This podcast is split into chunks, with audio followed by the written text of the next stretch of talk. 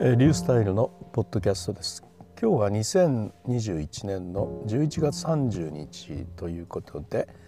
朝のファミマの駐車場でですねコーヒーを飲ませていただいた後ちょっと時間を取らせてもらって今収録をしているところです。今日はですね Kindle の本のお話なんですけれども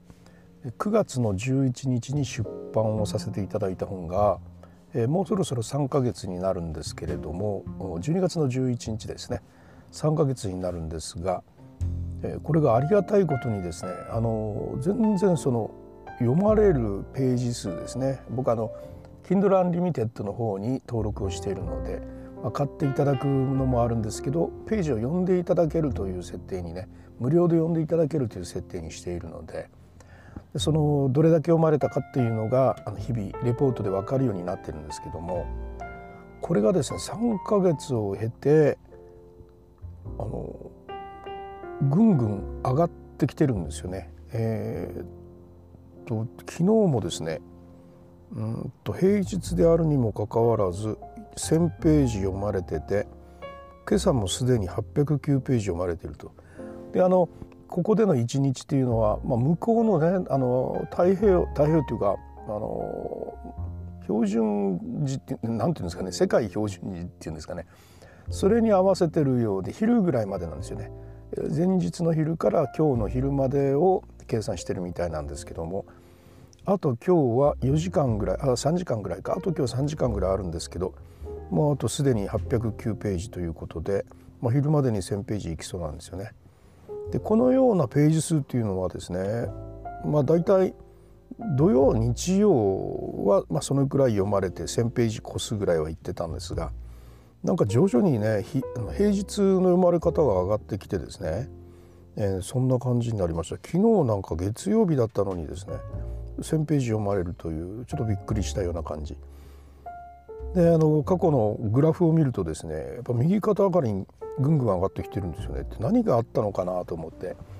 見てるんですが現在あの Kindle のストアですね。そこでの私の本の、えーと、カスタマーレビュー。カスタマーレビューは19つけていただいてですね4.3かなんかのね星がついてるんですよ。でなんか評価がなんか定まってきたみたいな感じでえー、っとなんか読んでみようと思ってね読んでくださる方が増えてきたのかもしれないんですが目に留まることが増えてきているのかなとも思うんです。で以前2冊ほど本出してるんですけども最初のですね12週間くらいは読まれるんですけどねもうその後埋もれてしまったらもう全然あの読まれなくなってしまって、まあ、それから4年5年経ちますけれどももう一切えっとね読んでもらえていないとあ、あの無料キャンペーンなんかやればね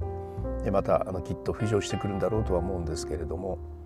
えー、今回はでもその無料キャンペーンはあのもちろんしたんですけどそれに頼らずにですねあの検索で引っかかるタイトルっていうことにやっぱ心がけたんですね。うん、と説明説明書きにもいっぱいキーワードを入れ込んだ説明にしましたしタイトルにもですねあの定年後の不安をゼロにするっていうねえー、ちょっとコピーを入れてみたりとか。で50歳とかねブログ運営とか、まあ、そのようなあのキーワード将来の不安とかお持ちの方みたいなねそういうような方があの検索する本にご表示されてほしいなみたいな感じで。いわゆるこう戦略的意図的計画的にタイトルとか説明文とかを今回つけたというのもありますし。またあの最後までやっぱ読んでもらえないといけないので最後まで読んでいただくためのあの、まあ、構成の工夫とかもね、まあ、したんですけれども、まあ、そういうのが今回良かったのかなと。あの3ヶ月経っても勢いが衰えるどころかですね逆にだんだん読まれるようになってきているというそういう状態がとてもなんか嬉しいなと。なんか当たったなっていう感じがするんですよね。自分の意図で行ったことがちゃんと当たったなと。で何かやって当たったらですねあの一つの経験成功経験としてですねこういう方法がだったらいいんだっていうのが自分の中にできるじゃないですか。あの当てずっぽうでやるんじゃなくてやってきたことでうまくいったことを経験として自分のページに書いておけばですね次にそれを確実な方法として、伝えることもできますしそれを発信することもできますしねそういう意味では今回 Kindle の本で、え、うまくいったということは、ま、自分の発信できる情報の一つにそれが加わったというようなことになります。で同じようなことをもう一回やりながら検証していこうというふうに思ってるんですけど今あの知的生活の作り方っていう本を12月の24日に出版するんだというそういう目標を立てて今作ってるんです。でこのこれもですねあの、まあ、タイトルはちょっと仮なんですけども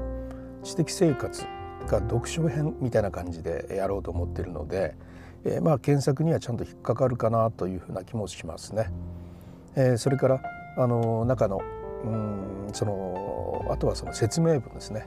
えー、そういうものそれからの中の構成ですね、えー、これを最後まで読んでもらえるような構成というような感じで、えー、ちょっと今あのさ前の本のね今3冊目で、まあ、成功したと言っていいんじゃないかなその本の、まあ、作り方をもう一度やりながら検証していくというやり方をしています。ただ、まあ、作り方は大きくちょっと異なっていましてね前の本はあの、まあ、これ前の本もですねこれまでブログに書いたものを全部集めてそれをですねあの一つのこう閉じ合わせて本にしようと思ってたんですが結果的にそれがうまくいかなくてあのやっぱりゼロからの書き直しになったんですよね。まあ、結果的に早くてそっちの方が早くて2週間で書き終えましたんで、えー、そっちの方が早かったんですけども今回は本当にね閉じ合わせでやろうという試みをしてるんですね。でブログとノートこの中にまああのブログの方はずっと過去10年間にわたって書いてきた読書に関する記述記事ですねそれを集めましたノートの方は意図的にノートを書いてきました知的生活の作り方というマガジンを作ってその中に、え、意図的にですね読書ということに関しての、え、記事を入れ込んできましたで8月のお盆以降ですね4ヶ月近く僕はあのメインの知的生活ネットワークの方ではなくてほぼ毎日ノートに書いてたんですね。でこのノートに、えー、と毎日その読書に関するようなことまあそれ以外ももちろんあるんですけどねイラストだとかそういうこともあるんですけどもその本に書くのだという意図でノートに書いてきたんですよ。で、えー、と2週間ぐらい前にそれを全て一旦全部ワードに集めましてでそこで、えー、今編集をしているところですね。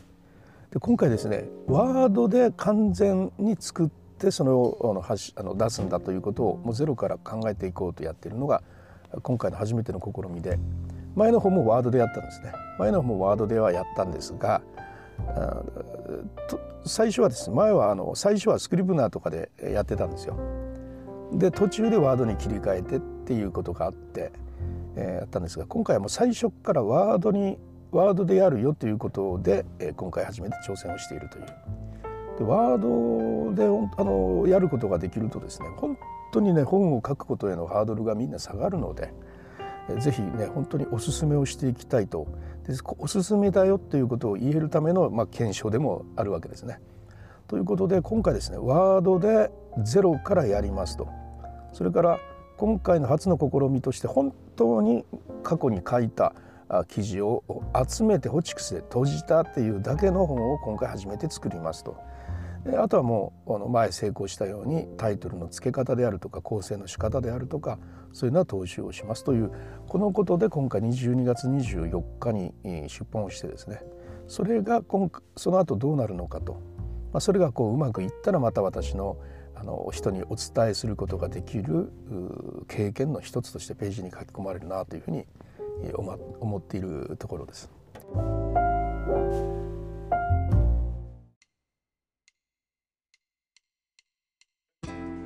はいいかがだったでしょうか。あの Kindle の出版ですね。あのもう今度でえっと